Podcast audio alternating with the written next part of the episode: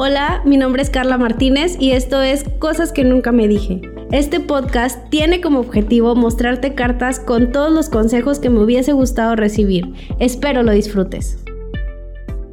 Esta carta no será la más abrazadora del mundo. Esta vez quiero darte un consejo para cuando uno tiene el corazón roto. Qué doloroso es, ¿verdad? Sé que la pasaste fatal, que nunca habías dejado tan de lado a tu persona como en esa ocasión. Mamá siempre dice que todo pasa por algo. Es un consejo sabio, pero en ocasiones es difícil de comprender. La vida se vuelve complicada, nada dura para siempre y todo siempre sucede por alguna razón. A veces, el conocer el porqué de las cosas nos toma mucho tiempo y no todas las cosas van a tener una respuesta.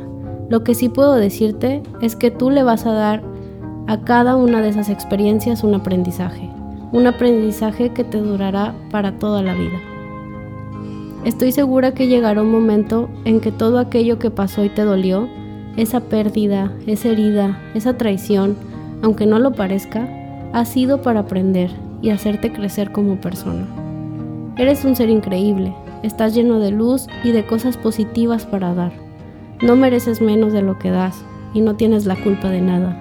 Deja de culparte siempre por todo Recuerda que hay cosas que simplemente no son, que allá afuera te esperan cosas que lejos de ser mejores, son cosas y personas que se adaptan más a ti, a tus metas, a tus sueños y a tus necesidades.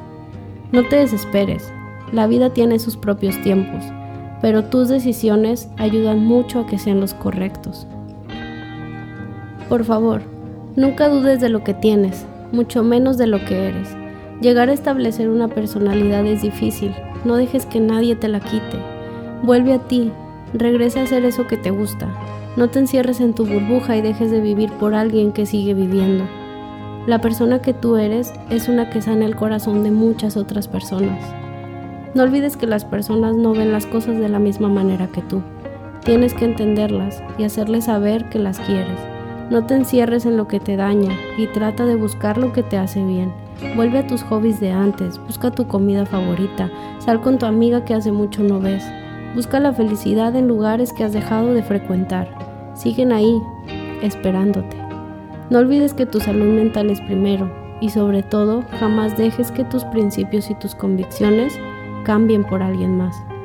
Quiero terminar esta carta con una frase de Mónica Gay que me ayudó mucho a comprender todo. Si no te quieres a ti misma, no es que no vayan a quererte, es que van a quererte amar.